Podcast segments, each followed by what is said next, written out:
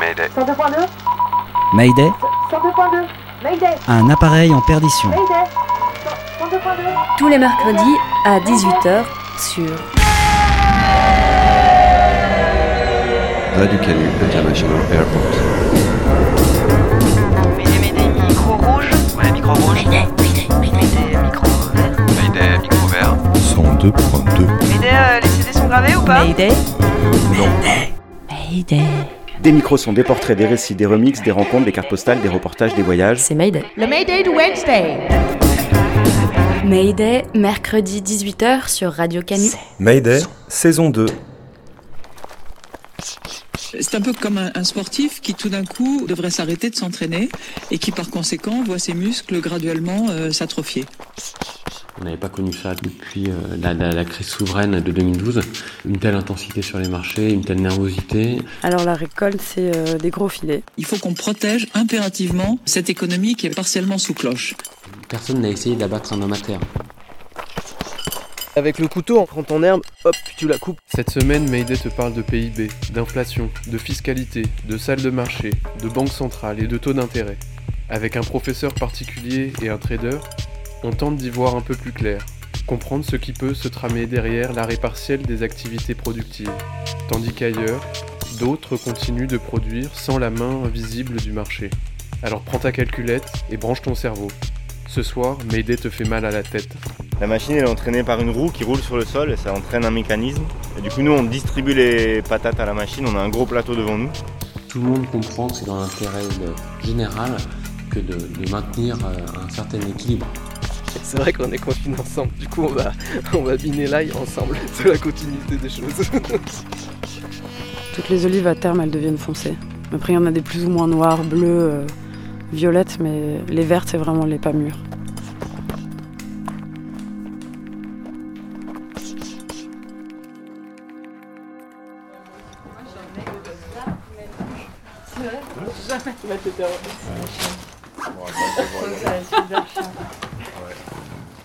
On se met là Ça te va Ouais.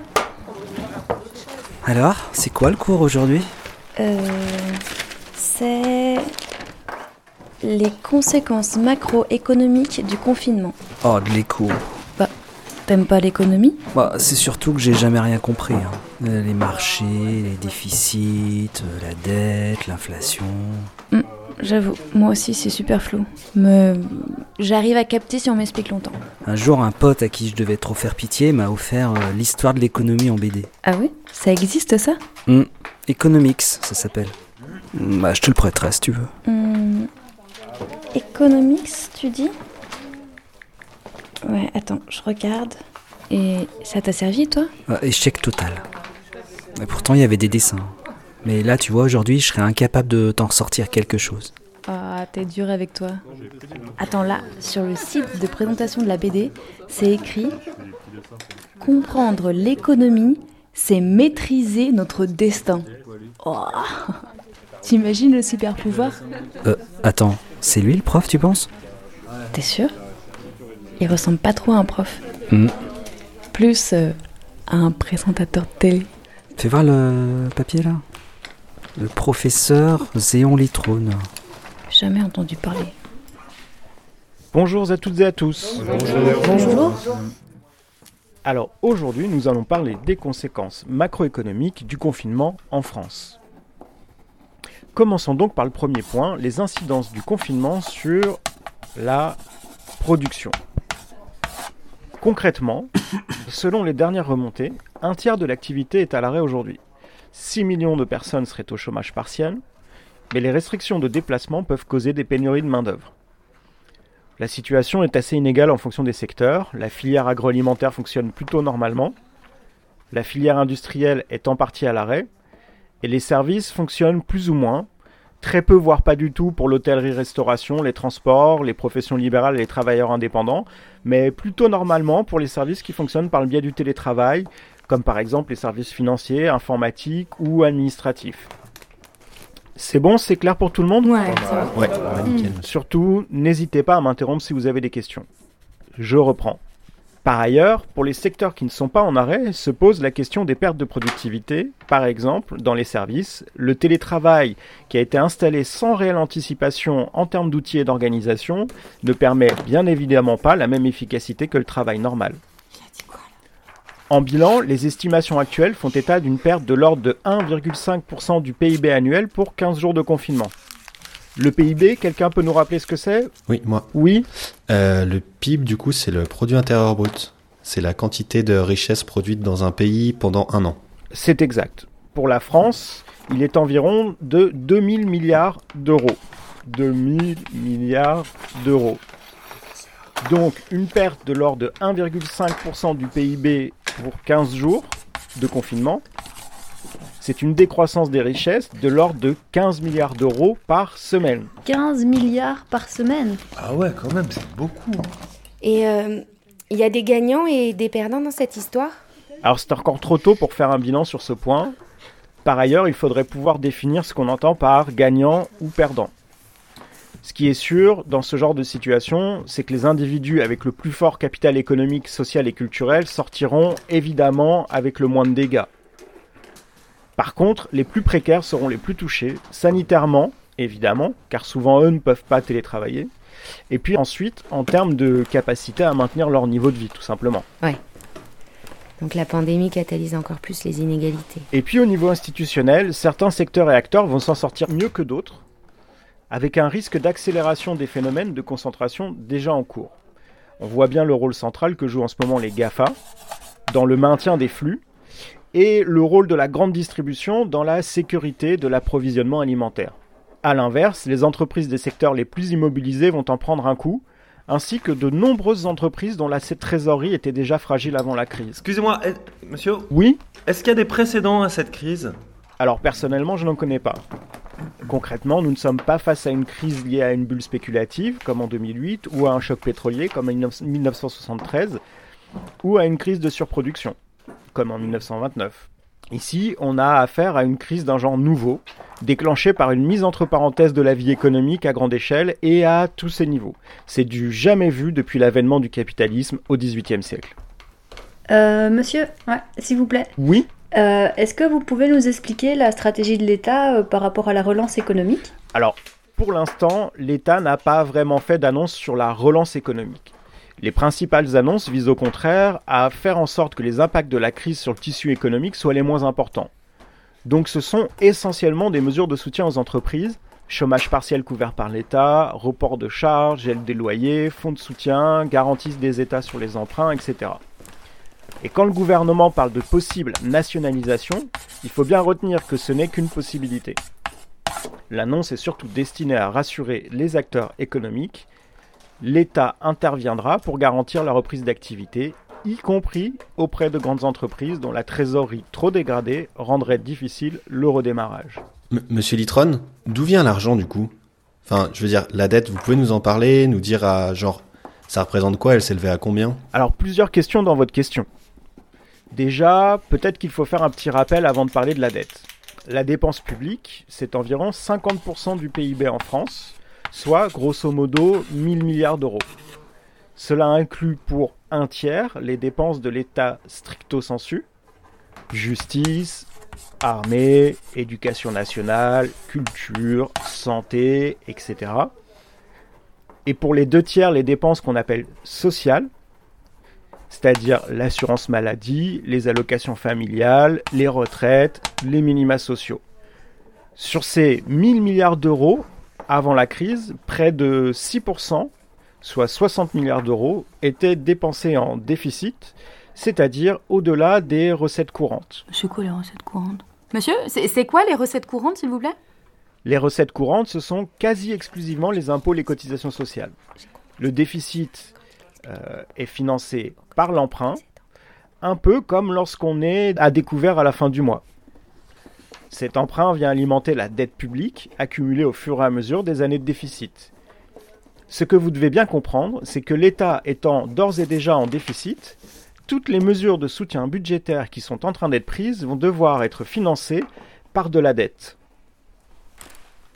La dette, pour répondre à votre question initiale, est aujourd'hui quasiment à 100% du PIB, soit 2000 milliards d'euros. Il faut savoir que ce niveau est essentiellement dû au plan de sauvetage des institutions financières mis en œuvre à la suite de la crise de 2008, puisqu'en 2007, le niveau de la dette n'atteignait que, que 60% du PIB. 60% du PIB en conformité avec les engagements européens. 60% du PIB Ah ouais. Ah ouais, donc c'était ouais. déjà bien la crise avant le Covid, quoi. Il faut toutefois savoir qu'il y a encore deux mois, le niveau d'endettement était beaucoup moins perçu comme un problème que par le passé, car le niveau des taux d'intérêt était très faible. Les emprunts français à court terme étaient même à taux négatif, ce qui signifiait qu'emprunter nous faisait gagner de l'argent. Gagner de l'argent en empruntant, normal. C'est complètement ouf ça. Oui, je comprends votre surprise, mais cette situation ne va probablement pas durer, car face aux besoins massifs d'emprunt par les États, le rapport de force va retourner aux créanciers avec un risque de force, forte hausse des taux d'intérêt. Et c'est là où l'Union européenne entre en jeu, car toute une partie de son plan annoncé la semaine dernière consiste à garantir 240 milliards d'euros de crédit aux États afin de réduire leurs besoins d'emprunter sur les marchés financiers. S'il vous plaît, s'il vous plaît, vous pouvez développer sur les engagements européens? Alors vous devez comprendre que ce qui limitait jusqu'à présent les capacités d'intervention des États résidait dans deux choses. D'une part, les engagements européens à respecter une limite au déficit public, la règle des 3%, qui est plus un facteur d'autodiscipline. Et d'autre part, un facteur externe, lié au poids de la dette. Plus ce poids est important, plus les marges de manœuvre de l'État se réduisent car il est contraint à tailler dans ses dépenses au profit du remboursement de la dette. Actuellement, ces contraintes ont été laissées de côté. Mais cela n'est probablement que temporaire et le retour à l'ère normale s'accompagnera nécessairement de pression pour un retour à l'équilibre budgétaire. D'autant qu'il faudra aussi prendre en compte les paramètres de sortie de crise. Si la récession se prolonge, l'État sera également appauvri et la pression sur le rééquilibrage de ses comptes publics s'accentuera afin d'éviter un défaut sur sa dette. C'est un peu ce qui s'est passé en Grèce cette dernière décennie. Il nous reste quelques minutes. Une dernière question Oui. Il y a plutôt un risque d'inflation ou de déflation d'après vous? Alors c'est une bonne question. Encore une fois, c'est difficile de prévoir à ce stade de la crise.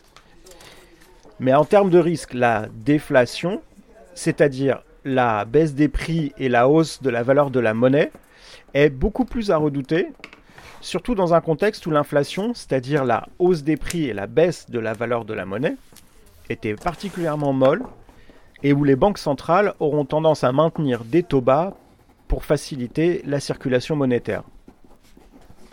Une chute des revenus des particuliers en sortie de crise risquerait d'engager un effondrement de la demande qui provoquerait une baisse des prix et donc une baisse des marges des entreprises qui seraient donc obligées de licencier, ce qui viendrait alimenter la baisse des revenus, qui viendrait conforter l'effondrement de la demande.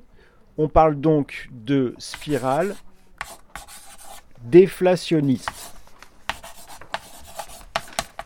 A contrario, le scénario inflationniste serait plutôt favorable en sortie de crise, notamment pour les États, puisqu'il permettrait d'apurer mécaniquement une partie de leur dette dans le cas où les taux d'inflation seraient supérieurs aux taux des emprunts, très bas ces dernières années, comme je l'ai dit.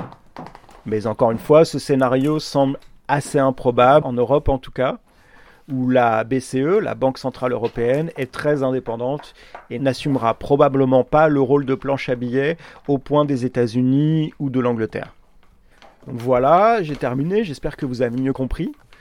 Donc avant de nous quitter, est-ce que quelqu'un pourrait me dire quand même ce qui est le plus grave dans tout ça? Non. Bah quoi, personne n'a réalisé que le PSG va encore une fois rester bloqué en huitième de finale de la Ligue des Champions?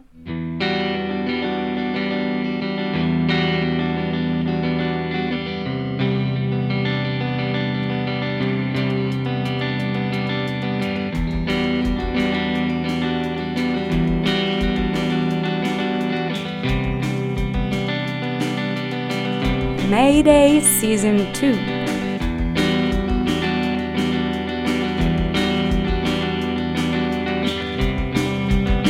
Mercredi 18h, Mayday, c'est sur Radio Canu.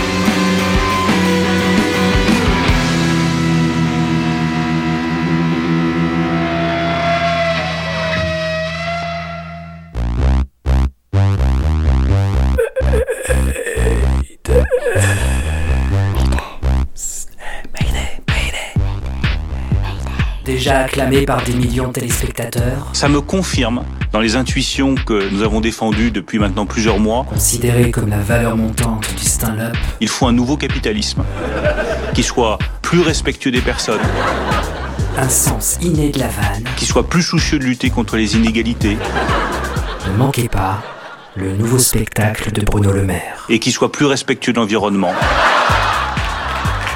Bruno Le Maire, un humour sans complexe. Sans complexe. S'il peut sortir quelque chose de bon de cette crise, c'est une accélération de cette prise de conscience Prochainement sur toutes les scènes de France. et qui maintenant doit se transformer concrètement au niveau national comme au niveau européen. Un spectacle produit par le ministère de l'économie et des finances. Dans quel état est le marché en ce moment? Pff, Moi, je dirais que le marché est avant tout cassé. Il a perdu toute son efficacité et son efficience. Quand euh, il y a encore deux mois, il y avait euh, 10 acheteurs pour 10 vendeurs, euh, là, il y avait euh, 10 vendeurs pour un acheteur. Voilà. Et encore un acheteur quand il était là. Donc, face à cet inconnu, il y a une véritable euh, crainte. Enfin, pas vraiment de la crainte, mais, mais un véritable doute. Voilà. Mayday. Rencontre. Bonjour, je m'appelle Matt, je travaille comme vendeur en salle de marché pour une banque internationale. Euh, je couvre principalement des, euh, des institutions financières françaises, que ce soit des compagnies d'assurance, des mutuelles, des compagnies asset management et des banques. Quand on parle de placer son argent en bourse, hein, c'est- un peu fourre-tout. Hein. On peut aussi bien prêter à une entreprise en particulier, mais on peut également placer son argent dans des fonds eux-mêmes vont, vont prêter à, toutes les entreprises, mais de manière beaucoup plus euh, morcelée. Donc en fait, on, on dilue le risque, on ne concentre pas tout son risque sur un seul prêt euh, ou un seul investissement. Donc en fait, il y, a, vraiment plein de façons d'investir. On peut acheter euh, une action qui donne un droit de vote hein, au sein d'une entreprise, ou on peut tout simplement acheter une obligation. Une obligation, c'est rien d'autre qu'un qu'un titre de créance. On prête de l'argent à une, à une société qui, en échange, paiera chaque année et pendant toute la durée de vie du prêt un taux d'intérêt. Qu- Quel est l'objectif d'une personne qui intervient sur les marchés financiers? Bah, C'est tout simplement de euh, prêter de l'argent et de placer de l'argent et de d'en tirer certains bénéfices. Donc en fait, ça se fait en général par l'intermédiaire de banques qui mettent en relation des investisseurs et euh, certaines entreprises, organismes ou, individus qui ont besoin euh, de se financer.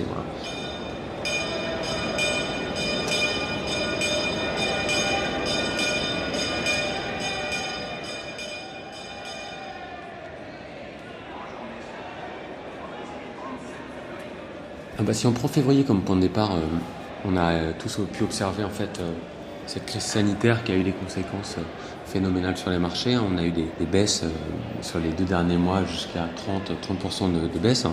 Et là aujourd'hui, on, peine à, recouvrer un petit peu certaines valeurs qui sont notamment dues à toutes les mesures qui ont été prises pour gérer l'inflation et la croissance. C'est soit un, un relais monétaire, donc euh, par la création de monnaie, en faisant tourner les, les planches à billets d'une certaine façon, soit en fait en gérant l'impôt. Donc en fait, quand on parle de relais fiscal, euh, on va dire qu'en fait les États vont euh, un petit peu moins s'intéresser à, à, à la monnaie en tant que telle, donc à, à la création et à la destruction de monnaie, mais à justement à inciter les gens à consommer plus ou à consommer moins ou à investir plus en investissant moins, en facilitant en fait euh, l'investissement, en imposant moins. Voilà, c'est pour ça qu'on parle en général de relais fiscal. Qu'est-ce qui s'est passé il y a un mois avec la Banque Centrale Européenne, quand Christine Lagarde, dans, dans- dans son dernier discours, a un peu martelé fiscal, fiscal, fiscal, c'est que hum, la, création de monétaire, c'est bien, mais que créer de l'inflation, justement, euh, à tout va, euh, sort un peu des grilles. Et elle a demandé au gouvernement de prendre leurs responsabilités et de, véritablement euh, relancer l'économie par soit un abaissement de l'impôt, soit un augmentant, en, en augmentant l'impôt, soit des sociétés, soit des particuliers, mais, de trouver une solution non plus monétaire mais fiscale.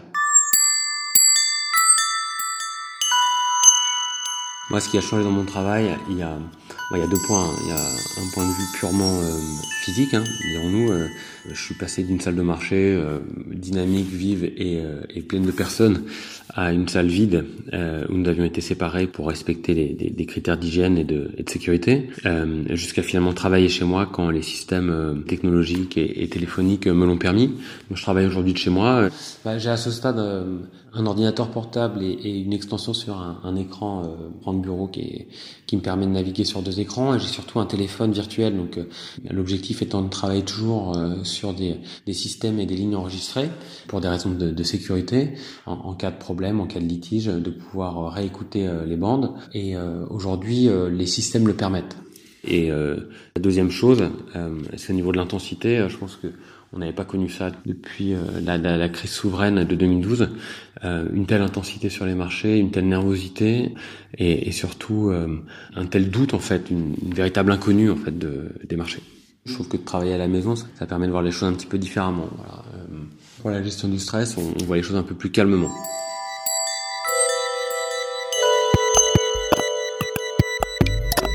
Ça m'a rappelé que je faisais un métier de service dans lequel j'ai des clients qui ont des attentes et qui ont des besoins. Et euh, je pense que j'ai essayé, moi, d'être d'être au plus près, de répondre au plus euh, et du mieux que je pouvais aux attentes de mes clients. Dans cette crise, finalement, euh, euh, malgré les impératifs euh, de, chacun, euh, moi j'ai trouvé que le marché était assez solidaire. C'est tout simplement que euh, on représente souvent la finance comme un métier où euh, pour qu'il y ait un gagnant, il faut qu'il y ait un perdant. Mais c'est pas forcément le cas en fait. Euh, là, la crise actuelle euh, nous a montré que on était tous euh, dans, le même lot, on était tous dans la même situation, et que l'objectif n'était pas de, de, truffer l'autre. Personne n'a essayé d'abattre un homme à terre. Je pense au contraire que tout le monde comprend que c'est dans l'intérêt général que de, de maintenir euh, un certain équilibre. Je pense que si- s'il y a des perdants euh, ultimes, ce sont les épargnants. Néanmoins, si on se place dans un horizon un petit peu plus long, je pense que euh, les investisseurs de long terme, les compagnies d'assurance, les mutuelles qui, qui investissent, hein, euh, l'épargne française, ont aujourd'hui un point d'entrée qui leur est largement plus favorable qu'il ne l'était il il y a quelques mois, parce que ils sont bien plus payés pour la prime de risque. Et, euh, et de ce point de vue-là, je pense que si, si on doit avoir euh, un gagnant, entre guillemets, euh, sont peut-être ces, ces institutions françaises hein, qui, euh, aujourd'hui, pourront distribuer euh, et servir un meilleur taux à leurs épargnants. Face à la situation, je pense que ça, ça a d'une certaine façon un petit peu décuplé notre concentration et, euh, et euh, notre perception du marché. En fait, je travaillais déjà sur les marchés euh, en 2008, quand il y a eu la première crise, quand il y a eu la crise des subprimes, et j'étais là aussi également en 2012. Donc c'est pas la première fois en fait hein, que je subis une crise, donc je vis ça avec un peu plus de, de calme. Mais les, les financiers, quand ils n'arrivent pas à calculer et à, à maîtriser le risque, euh, ça les met dans, vraiment loin de leur zone de confort. Donc euh, de ce point de vue-là, c'est du jamais vu.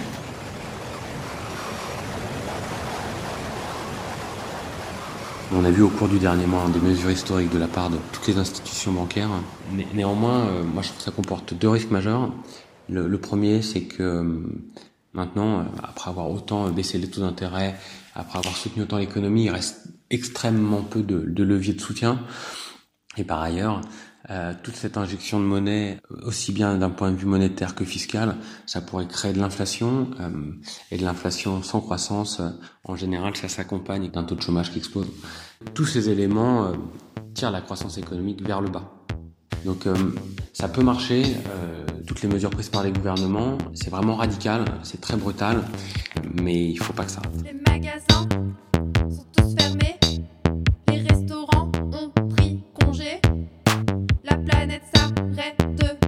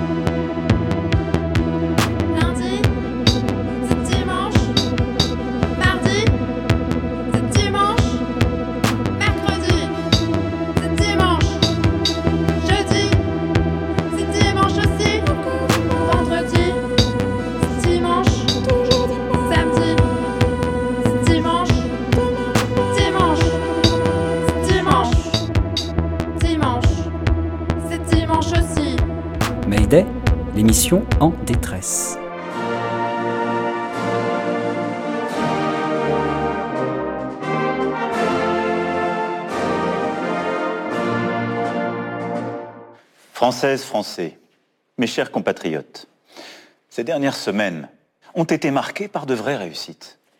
Nous ressentons tous en ce moment la peur, l'angoisse, les risques de violence face à nos gendarmes.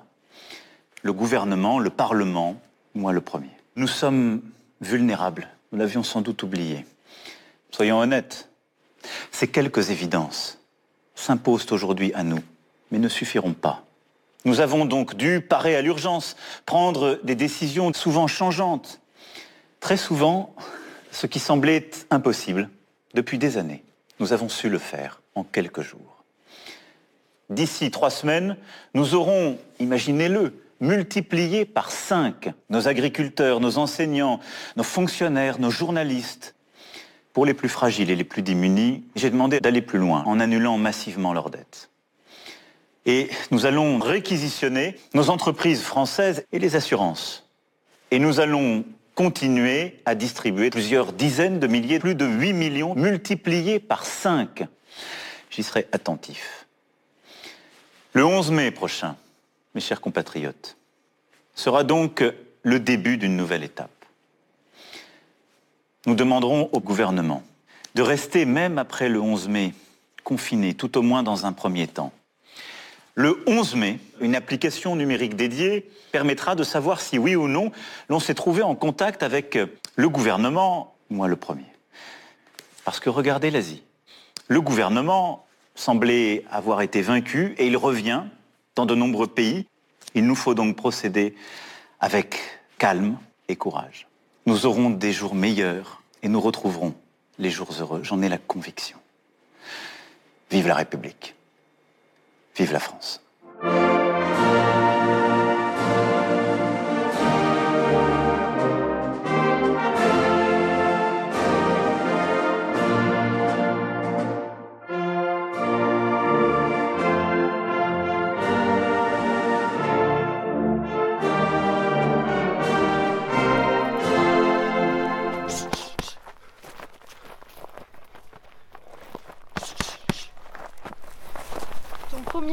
Distance.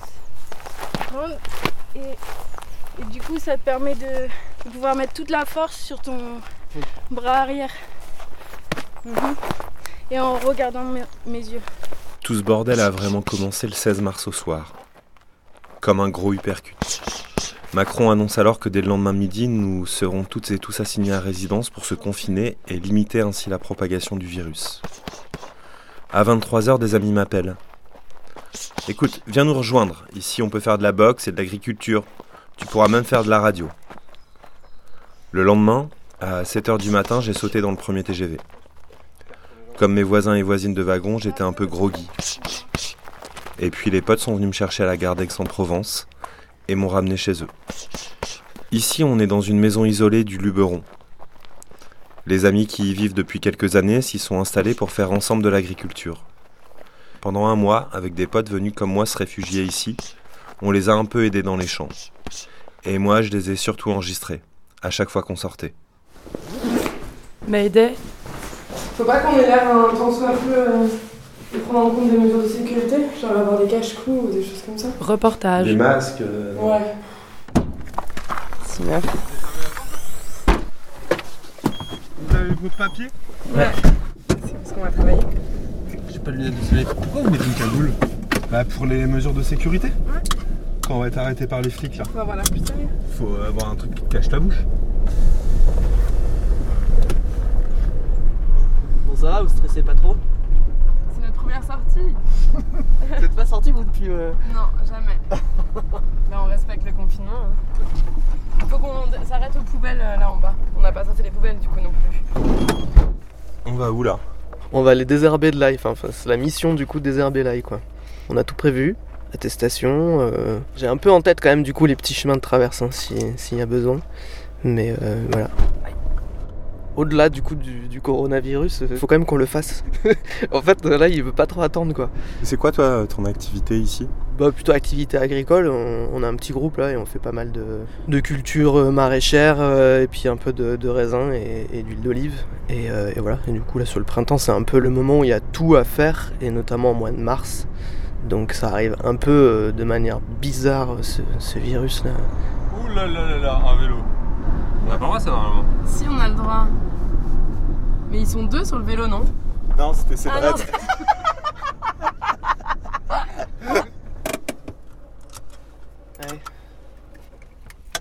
Euh, en fait, au niveau maraîchage, là, on est sur deux endroits dans la plaine de la Durance. Il y a un endroit vers Pertuis et un endroit vers Cavaillon. Vous avez pas mal au dos vous? Moi, au genou. Moi j'ai super mal. Dans la plaine, ici, c'est des canaux en fait d'irrigation qui ont été euh, creusés il y a super longtemps, et on peut tout arroser, ce qu'on appelle à l'arrêt, donc en, en ouvrant en fait euh, les canaux pour pouvoir euh, inonder et arroser de cette manière-là. On n'a pas besoin d'avoir d'arrosage, pas besoin de tuyaux en plastique, pas besoin de tous ces trucs-là. En fait, moi, je suis déjà passé avec le tracteur pour enlever là sur, sur le côté, et c'est vraiment entre les deux les deux ailes qui sont en train de pousser. Tu fais juste tac, et en fait, ça s'en va t'as d'autres couteaux du coup Ouais, bah, prenez celui-là si vous voulez. Moi, je veux bien. Et euh, qu'est-ce que t'en penses de l'agriculture toi? Ça me fait chier. Mais bon, il faut. hein. Donc moi je suis dans cette maison avec 5 personnes. Et euh, là ce matin on va chercher du bois dans la forêt. On va le débiter pour le mettre dans la cheminée parce que cette semaine il va faire plus froid a priori. Winter is coming, they said. Et donc on va faire du bois où On va aller braconner du bois mort au-dessus de la maison. Dans les champs, quoi, et les forêts. Je pense qu'on a de la chance de ouf, qu'on est dans les endroits où, où notre mode de vie a le moins changé, quoi. À part qu'on doit se balader avec des attestations euh, pour aller faire du désherbage dans, dans les champs. euh. Les activités agricoles, c'est celles sur lesquelles euh, fait partie des activités considérées comme essentielles. Du coup, on est quand même ceux qui risquons un peu le moins d'être emmerdés, quoi. C'est quoi ça comme arbre? Un amandier? Bah, en fait, c'était un- il devait y avoir un verger d'amandiers, puis on a la moitié qui. Il est plus du tout entretenu, du coup, ils sont morts. quoi.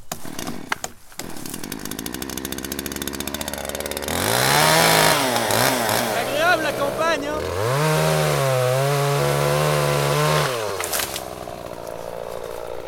Ça fait longtemps que t'es là toi Trois ans.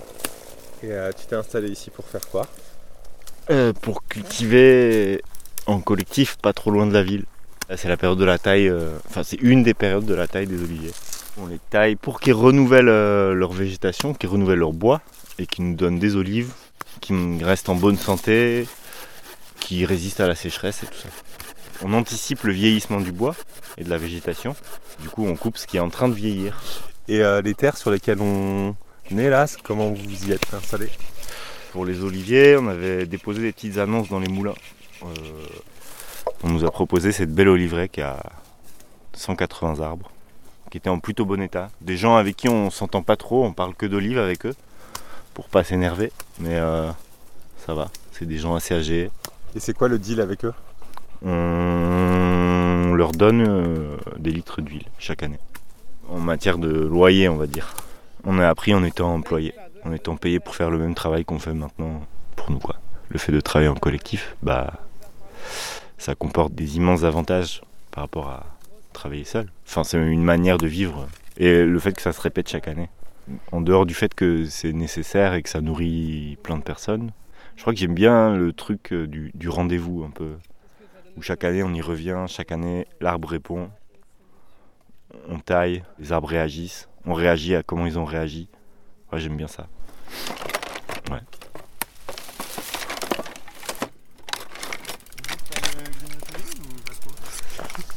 Alors, c'est quoi le, le premier truc à faire quand on arrive devant un olivier qui n'a pas, encore- qui a pas encore été taillé? Bah, on l'observe. On tourne autour. Moi, c'est ce que je fais. Je tourne autour et je l'observe. Voir s'il est, s'il est bien formé. S'il faut plutôt lui faire une taille de formation pour le reformer ou une petite taille. Alors, moi, c'est Mel. Euh, J'ai 30 ans. 31 depuis 4 jours. Et j'habite entre Cucuron et Marseille.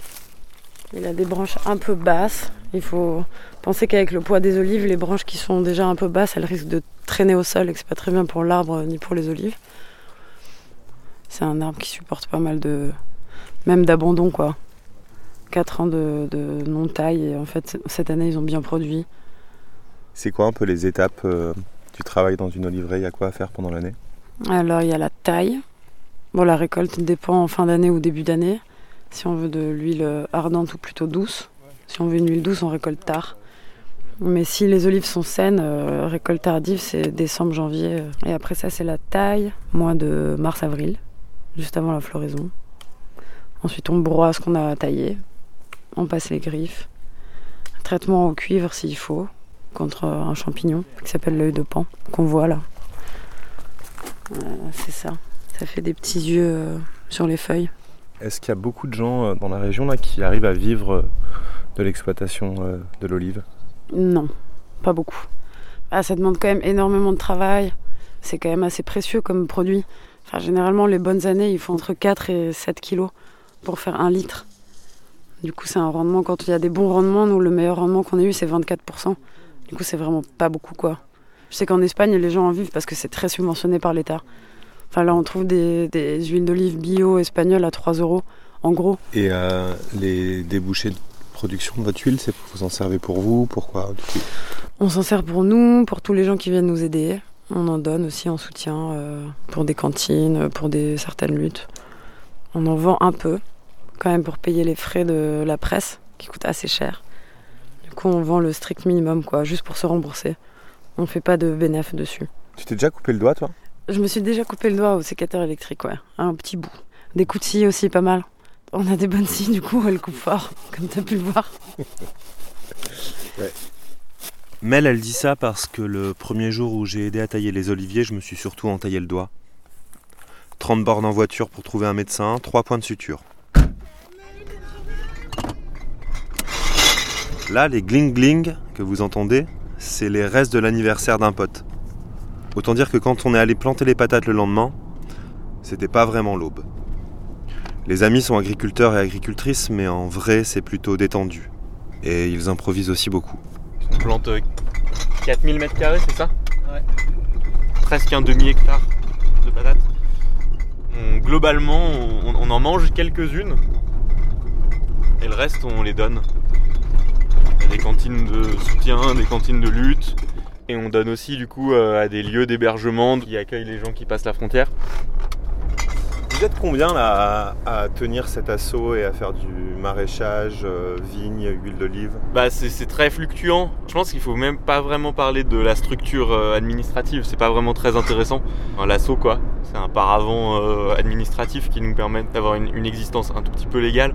Euh, C'est plutôt un collectif avec une forme assez fluctuante suivant les projets et suivant les cultures. Globalement, on est Et après, euh, sur les chantiers collectifs euh, qu'on fait, y a, souvent il y a beaucoup plus de monde qui est là. On, est facilement entre 15 et 20 euh, suivant les moments quand on appelle à des chantiers. On est en fait on est sud Luberon là sur un endroit où les terres et, les maisons ça coûte très très cher. Et du coup c'est très très difficile de s'implanter quand on n'a pas énormément d'argent. Et il y a, toujours ce truc où il y a énormément de gens très très riches qui viennent s'installer euh, ici et qui achètent des vieux corps de ferme qui transforment en villas euh, de luxe. Les, prix montent. Il y a beaucoup de terres qui finalement trouvent plus euh, de personnes pour les cultiver parce qu'elles sont trop chères, inaccessibles. Et du coup, il y a plein de choses qui tombent en friche. Ça, c'est une des parties des choses que nous, on vise un petit peu. Je pense que la vigne, c'est un des rares endroits en France. Enfin, je sais pas s'il y a beaucoup d'autres endroits en France où c'est facile de trouver des vignes abandonnées à recultiver. Et après, euh, pour euh, les, cultures qu'on fait en maraîchage, on est en lien avec euh, pas mal de paysans et paysannes ici. Ils nous prêtent des espaces sur leur terre. Connaissant notre projet, connaissant nos objectifs politiques et les choses qu'on soutient, la manière dont on s'organise, notre rapport à l'argent, qui fait que ça travaille peut-être un tout petit peu aussi des gens qui a priori s- s'organiseraient pas avec nous comme ça et qui d'un coup euh, se mettent à nous donner des coups de main ou en nous prêtant des terres, du matériel agricole, euh, un tracteur, de l'irrigation, euh, ou en faisant des plans par exemple pour nous. voilà. là, ça c'est la ferme dont tu me parlais. Ouais, on fait des plants d'oignons pour un autre terrain sur lequel on plante euh, de- 2000 mètres carrés d'oignons cette année. Et euh, de l'ail et des pois chiches aussi. Mais du coup, les plants sont faits ici par euh, une des personnes qui bosse là. C'est sa participation au projet. C'est-à-dire qu'on paye euh, le terreau, les graines, et elle, elle c'est son boulot de faire des plants. Du coup, elle s'en occupe. Elle les héberge sous sa serre, elle les arrose, elle s'en occupe jusqu'à ce qu'ils soient bons. Je travaille sur la ferme de la Grande Bastide qui se situe en... à Ville-Laure à côté de Pertuis, c'est en plaine de Durance, sud Vaucluse. Et hum, je produis des plantes pour des maraîchers euh, autour de la ferme. Je démarre les semis moi fin janvier et jusque mi-mai, euh, c'est voilà, c'est le gros pic d'activité de l'année. Et après, bon, le mai-juin, c'est plus tranquille. Et puis après, juin-juillet, reprennent les semis de choux. Et rebelote, euh, repic d'activité en août-septembre sur les plantations d'automne. Là, je travaille sur deux serres de 400 mètres carrés, on va dire. Donc ça fait 800 mètres carrés de serre. Une partie en serre bioclimatique, très protégée pour euh, la saison d'hiver. Une partie sous ombrière qui est euh, vraiment à l'air libre, si ce n'est qu'il y a un filet d'ombrage qui protège du soleil. Et euh, voilà, et des serres qui sont plus ou moins chaudes, froides, aérées, etc. Et du coup, ça me permet d'avoir des espaces différenciés pour, en fonction de la saison et puis des besoins de- des plantes. J'essaie de m'approvisionner essentiellement chez des artisans semenciers qui travaillent euh, sur de la sélection paysanne et du coup sur des variétés à la fois population qui sont adaptées aux maraîchers. Et puis on travaille aussi, euh, nous, euh, sur la multiplication de variétés ici à la ferme. Et sur les plants que je multiplie moi pour la ferme, ça, ça représente bien la moitié. Quoi. Du coup, on fait un petit peu de sélection qui permet de travailler sur une adaptabilité de la variété sur le territoire sur lequel on la produit. Qu'il s'agisse de pratiques culturelles, de type de sol, de climat, etc. Et on se rend que de multiplier nos semences sur place et de les cultiver sur place, bah, ça favorise une adaptabilité. Quoi. Est-ce que tu peux euh, m'expliquer comment on sème des pommes de terre? Il faut vraiment juste mettre la patate dans la terre, quoi. Et puis après, elle fait plusieurs patates, tu vois. C'est comme l'ail. Tu mets un ail et puis ça fait plein d'ail. Il y a 800 kilos de patates. L'année dernière, on avait calculé qu'on devait faire 4 tonnes 5 et on en a fait une et demie. Mais c'est pas grave, c'est déjà beaucoup, c'est déjà bien. Avant les cultures, on fait toujours un espèce de, de cahier où on fait des, de la compta, où on dit ah tiens on va en semer tant, ça va nous coûter tant, on va en récolter tant, donc on en vend tant pour se rembourser, comme ça on peut en donner tant, patati patata, puis en fait à la récolte euh, c'est complètement faussé quoi, ça, ça tient pas du tout la route ces calculs. Bah c'est aussi parce qu'on n'utilise pas de Roundup, euh, parce qu'on met pas de- d'en- d'engrais euh, euh, d'engrais bleu fluo et on laisse vivre Gaïa quoi. Oui, on, peut les faire, on peut les faire en bio et avoir du rendement, c'est juste que on n'est pas encore complètement au point quoi. Moi, ça me dérange pas, hein, de parler de rendement, économie. euh. non, en vrai, faut quand même qu'on bouffe quoi, je veux dire, tu vois. On va pas se casser le cul du coup à planter des pommes de terre pour en avoir juste du coup une tonne euh, qu'on a fini en deux semaines quoi. Euh, On a deux, deux choses sur les, les cultures qu'on fait, c'est qu'on veut que ça se conserve, c'est pour ça qu'on qu'on fait des trucs qui se conservent facilement, longtemps, pour pouvoir les diffuser pendant longtemps, et ensuite on veut que ça fasse des bonnes frites. L'année dernière on a fait des, des Valéries, avec une peau euh, rouge, et ça faisait vraiment des frites excellentes. C'est-à-dire euh, une chair euh, ferme euh, qui, euh, qui est pas du coup trop farineuse euh, et, euh, et du coup qui fait des, des calibres pas trop trop petits pour qu'on puisse en débiter euh, une belle frite quoi. Voilà. Très important.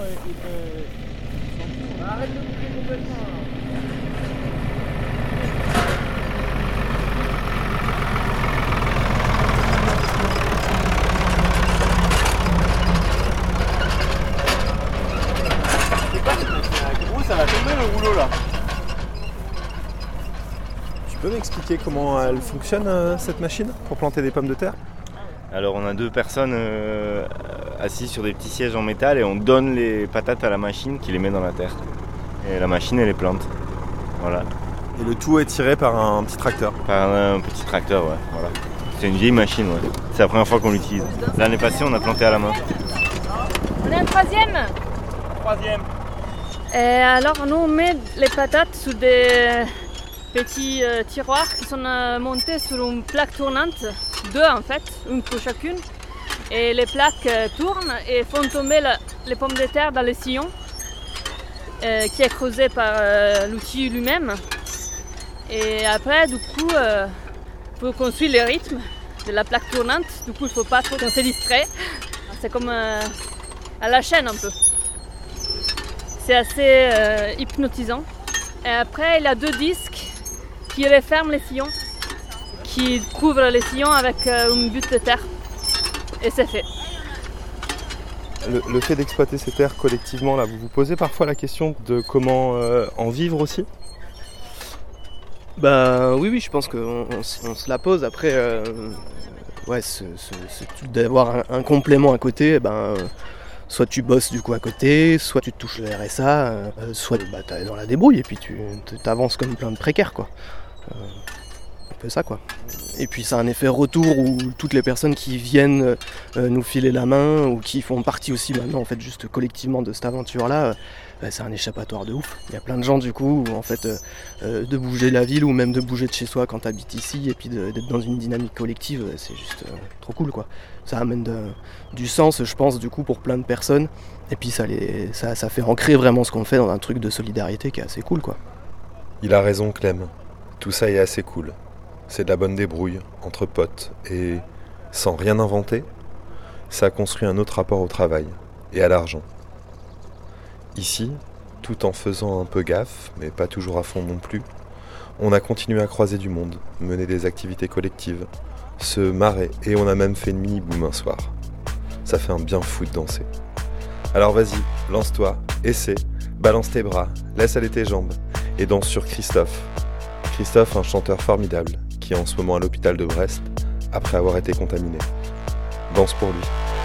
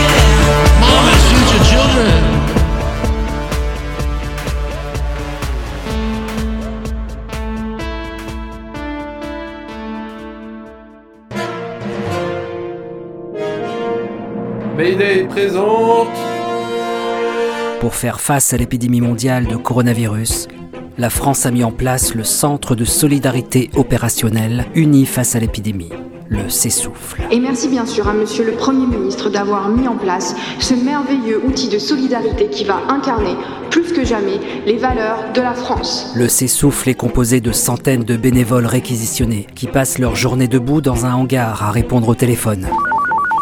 Ministère de la Santé, j'écoute. Face à l'incompétence et à l'attitude profondément antisociale du gouvernement, trois réquisitionnés du Cessouffle ont décidé d'organiser la résistance. On sera solidaire et unis, c'est vrai, mais surtout on sera indépendant, autonome, libre. Anne, Tom et Karim ont décidé de monter un Cessouffle dissident. Nous trois, c'est qu'un début. On va monter des Cessoufles dissidents partout. On les appellera les Cessoufles pas. Les Cessoufles du peuple autonome. J'ai trouvé votre petit papier par terre avec le, le rendez-vous Skype pour les dissidents. Je voudrais vraiment aider, vraiment. Le S'essouffle pas a commencé par voler un million de masques à l'hôpital Patrick de Védian de Levallois-Perret pour les redistribuer en Seine-Saint-Denis. Le S'essouffle, uni face à l'épidémie, une production de la section dromoise de Mayday confiné sur Radio Canu. Et aujourd'hui, épisode 3. 3. 3. 3. S'essouffle. Centre de solidarité opérationnelle uni face à l'épidémie. Le S'essouffle. Vendredi, 21h02. Au local du S'essouffle pas. Alors que Jean-Luc Mélenchon et Marine Le Pen ont crié au coup d'État, le président a répondu Quand on leur demande de voter, ils râlent. Quand on leur demande de ne pas voter, ils râlent aussi. Alors que moi, je bosse. Point final. Et puis, enfin, drame à l'hôpital Patrick de Védian de Levallois-Perret, dans le département des Hauts-de-Seine. On vient d'apprendre que le stock de masques a été intégralement volé. La piste de la grande délinquance narco-islamiste de banlieue est privilégiée, même si on ne dispose pour l'instant d'aucune information. Le personnel soignant a immédiatement fait valoir son droit de retrait. Les 882 malades sont donc actuellement tout seuls dans l'hôpital. On leur souhaite bon courage et quant à moi, je vous souhaite une bonne soirée sur France Enfer avec la septième rediffusion du mythique entretien entre Patrick Cohen et l'abbé Pierre. Je sais que vous avez un gros, gros besoin de nostalgie en ce moment, alors excellente soirée. On fait la une de France Enfer. Ça a toujours été mon rêve. Mais C'est génial. Mes parents vont être tellement fiers de moi. Chloé, t'as encore rien fait, donc tranquille, t'emballes pas. Puis moi, en fait, ça m'amuse pas tellement. Tu flippes, Karim? Hmm, Laisse-moi réfléchir. Si je flippe, disons qu'on a toujours aidé personne. Que nos super fondateurs du S'essouffle pas, tes petits copains Tom et Anne, nous ont lâchés au bout de deux jours. Qu'on a une tonne de masques volés sur les bras, alors que le nombre de morts n'en finit plus d'augmenter, et que maintenant toute la police du pays doit être à nos trousses. Donc oui, je dirais que raisonnablement, bah, que la situation, elle est flippante, oui, c'est ça. Moi, ce que je vois, c'est qu'on est en très très bonne position pour marquer l'histoire de notre empreinte. Quoi qu'on fasse, les gens se rappelleront de nous. C'est ça qui compte. Hmm, c'est une façon de voir les choses. Donc là, t'es confiante. Tu vas mettre ta cagoule, un masque par-dessus et tu vas balancer une story de revendication. T'as rien compris, Karim. Quand Tom et Anne ont volé ces masques, c'était pour le principe, pour faire chier les bourgeois. Maintenant, tout a changé. Les masques, c'est le nouvel or. La valeur refuge. Tout le monde se les arrache. On est assis sur un trésor, et je peux te dire qu'on va le faire fructifier. Ok. Et j'imagine que quand tu dis on va le faire fructifier, tu t'imagines sûrement que moi je vais faire le sale boulot et que toi tu vas en profiter. Oh, t'es lourd, Karim. J'ai juste pensé que tu pourrais peut-être, exceptionnellement, faire autre chose que critiquer, et vu que tu es, paraît-il, technicien web, peut-être, euh, je dis bien peut-être, que tu accepterais de mettre ton petit ego de côté, d'allumer ton ordi, de mettre tes compétences au service de la cause 5 minutes, et de réfléchir à qui pourrait bien nous acheter ces masques. Tu maîtrises le dark web au moins Donc la distribution solidaire, c'est oublié. Poubelle, Bobigny, l'hôpital des débiles autogérés, le planning familial. Tout cela, ils verront jamais la couleur de nos masques en fait C'est logique. Quand le gouvernement disait que les masques ne servaient à rien, on voulait en distribuer.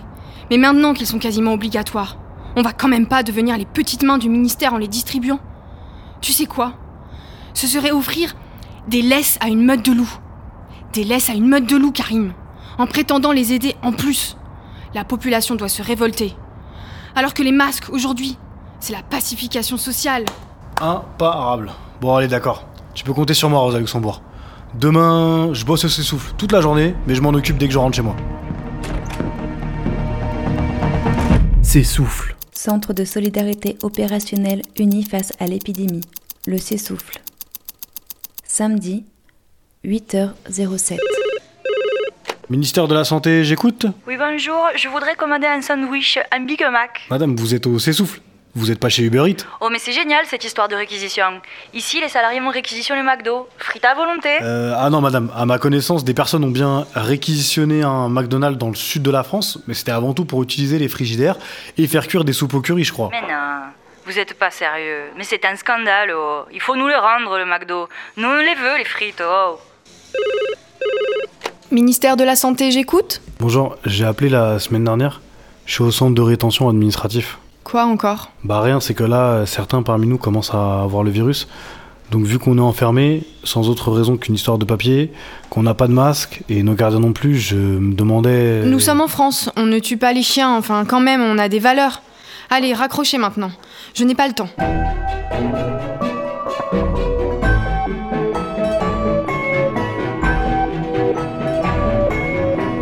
S'essouffle. Nuit de samedi à dimanche. 2 heures du matin. Appartement de Karim. Bienvenue sur Dark Amazon, le serveur noir d'Amazon. Vous êtes ici en toute sécurité, Karim24. Joli pseudo, très inventif, bravo. Hmm, Merci. Alors, euh, ça marche comment ce truc? Vous êtes actuellement connecté au salon vocal produits sanitaires. Vous pourrez ici librement acheter et vendre dans le monde entier des médicaments périmés, des seringues, mais aussi de la méthadone et même des lits d'hôpitaux. Des lits d'hôpitaux? Oui, nous avons un réseau de corruption qui permet d'acheter des lits d'hôpitaux partout dans le monde.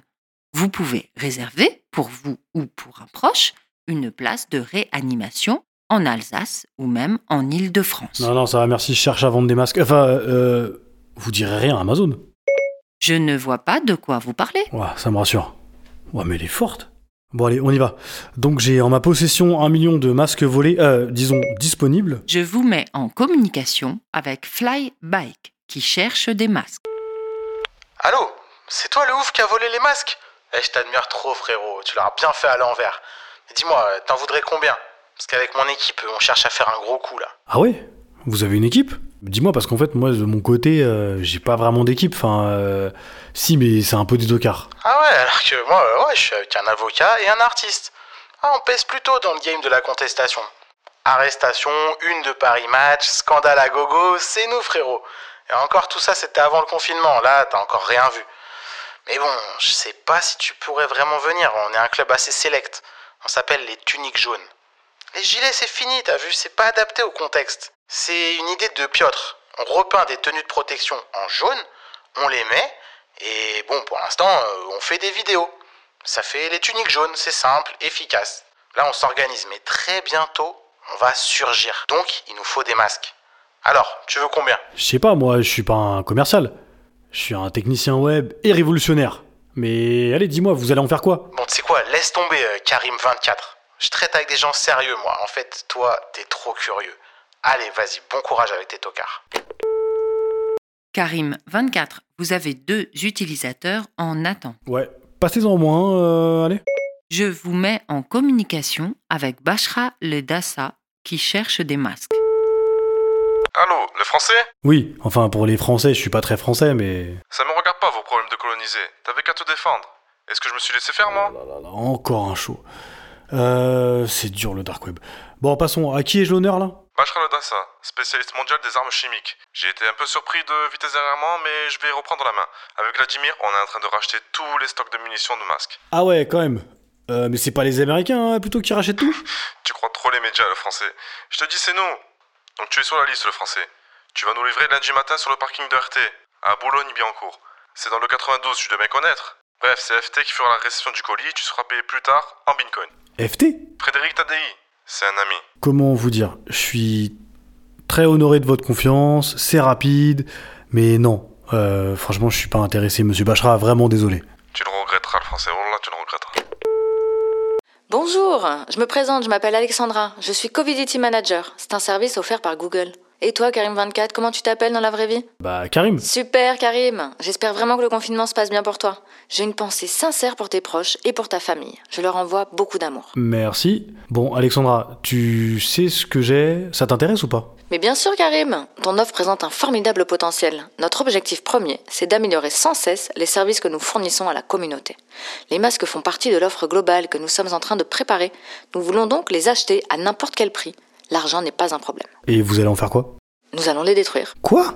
Vous allez m'acheter des masques pour les détruire? Oui, notre offre est pensée sur le long terme. Il y a actuellement trop de masques disponibles sur le dark web. Je m'occupe de clarifier le marché avant le lancement conjoint avec Apple de l'iMask, prévu pour le 1er mai. Notre masque sera connecté, donc intelligent, et surtout très rapide. Dark Amazon? Que puis-je faire pour vous, Karim24 Je me demandais, je pourrais pas plutôt échanger ces masques contre des préservatifs? Ah non, le commerce de préservatifs est interdit depuis hier sur le Dark Amazon. Il y avait trop de demandes. Bon, bah. Vas-y, je voudrais être mis en relation avec Flyback.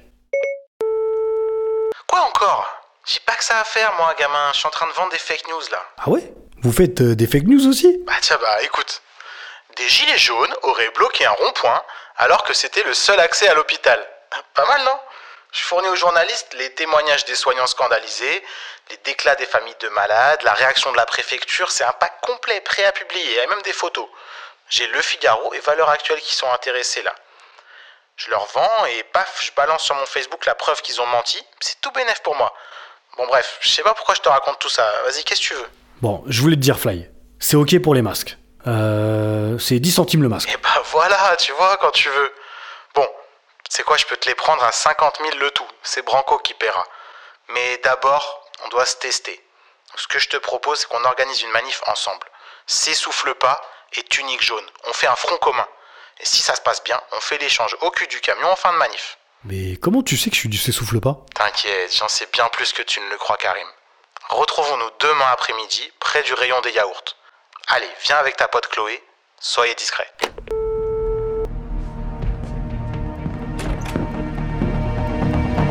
S'essouffle. Dimanche, 15h30. Près des rayons de yaourt. S'essouffle. S'essouffle. S'essouffle. S'essouffle. Psst, psst. Eh Eh oh Oh salut les bolos là, je suis là, derrière vous. Bon, vous avez réfléchi à ma proposition? Ouais, Karim m'a expliqué vite fait. On est hyper chaud. Une manifestation, c'est exactement ce qu'on aurait voulu vouloir faire. Donc ça colle, tu vois. Mais euh, une manif pour quoi? Ou euh, contre quoi plutôt? Bon allez, suivez-moi vers les surgelés. Avec mon pote Juan, on pensait à une manif de solidarité avec les patients de l'hôpital Patrick de Védjan. Ce qui leur arrive, c'est vraiment scandaleux. Ils sont abandonnés à leur triste sort, voilà tout. D'ailleurs, c'était vraiment une super idée de voler les masques là-bas. T'es ironique là C'est pas la peine d'être désagréable. Mais non, au contraire, je suis très sérieux. Ça fait éclater au grand jour les faiblesses de l'État, c'est parfait, t'as vu? Bienvenue dans votre hyper pas cher, avec vous dans l'épidémie. Face aux pénuries, je vous rappelle qu'au rayon papier toilette, le paquet de 6 rouleaux bio sans adoucissant chimique est toujours largement disponible. Difficultés également au rayon farine, mais toujours un beau stock de farine de sarrasin à votre disposition. Fini les brioches, à vous les galettes. Avec votre hyper pas cher, le cœur est plein même quand les rayons sont vides. Ça me rend dingue qu'il n'y ait pas de pénurie sur le sarrasin. Si les gens restent accros au gluten, on n'est pas prêt de s'en sortir. On n'est pas là pour acheter de la farine. Euh, en tout cas, moi aussi j'ai réfléchi. La manif hôpital, je suis pas pour. La peur, comme d'hab. Merci Chloé. Non, j'ai dit j'ai réfléchi.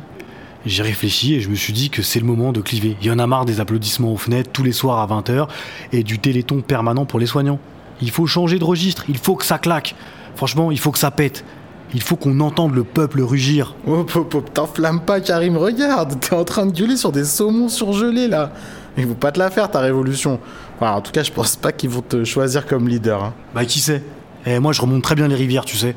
Il faut que ça claque, il faut que ça pète. Il faut qu'on entende le peuple rugir. Hein Je propose un truc simple. Macron, démission. Ah ouais, pas mal. C'est de toi ça, Karim? Parce que ça me rappelle quelque chose. Enfin, en tout cas, c'est bien. Pour lancer les tuniques jaunes, comme ça, on part sur du connu, mais à la fois clivant. Ok, Macron démission. Bon, on fait une manifestation, chacun son panneau, 2 mètres de distance entre chaque personne Au contraire, on se tient par la main, on montre que la peur c'est fini. Je dirais même que la peur doit changer de camp. Ah c'est bon ça, la peur doit changer de camp. Euh, C'est-à-dire, tu penses que le virus devrait avoir euh, peur de nous? Bonsoir messieurs dames, contrôle de police. Qu'est-ce que vous faites au rayon des poissons alors que vous êtes tous les trois enregistrés sur l'application Covid comme étant végétarien? Je peux savoir C'était l'épisode 3, des aventures du s'essouffle et du s'essouffle pas. Une production de la section dromoise de Mayday confiné sur Radio Canu. Karim et Chloé s'en sortiront-ils indemnes du contrôle de routine qui est tombé sur eux au rayon des poissons? Le front commun entre le s'essouffle pas et les tuniques jaunes réussira-t-il à prendre la rue? Apple et Google vont-ils doubler Bachra et Vladimir dans la course mondiale aux masques Et surtout, Flyback et Karim vont-ils devenir amis? Vous le saurez peut-être en écoutant le prochain épisode des aventures du s'essouffle. Right, right, right, right, right. That's way too much. 40 been bid here now, guys. 40. He's talking about a thousand Dow points. You know, it's just too much. 13 even bid here now. Once again, I'm at 13 even bid now. 13 outs are trading right now. All right, guys. Sorry about that. There's nothing I can do about that, guys. Once again, on it. Vous venez d'écouter Mayday, l'émission en détresse économique. On essaie tant bien que mal de ne pas se laisser aller dans cette crise. En étudiant la situation et en construisant d'autres façons de vivre. Dans vos oreilles, tout plein de musiques différentes. Avec d'abord Pliocène de Mon Plaisir. Après, c'était toujours dimanche de Candice. Et ensuite Tangerine de Christophe. Et là, pour finir, c'est Jet Set de Bum Chelou.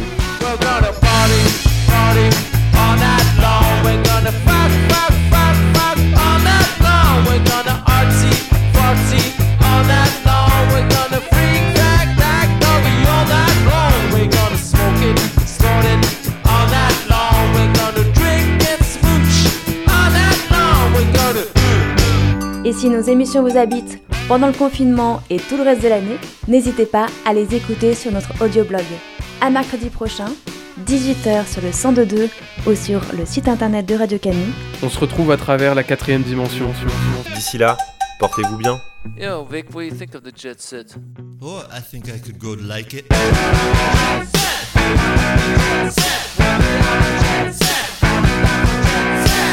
Seventy-two evens just traded. Once again, guys, we are big time even bid here now, guys. 72 even offer.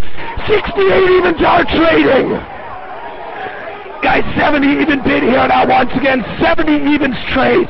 71 even bid here now. With the 72 evens are trading. Guys, 70 over here.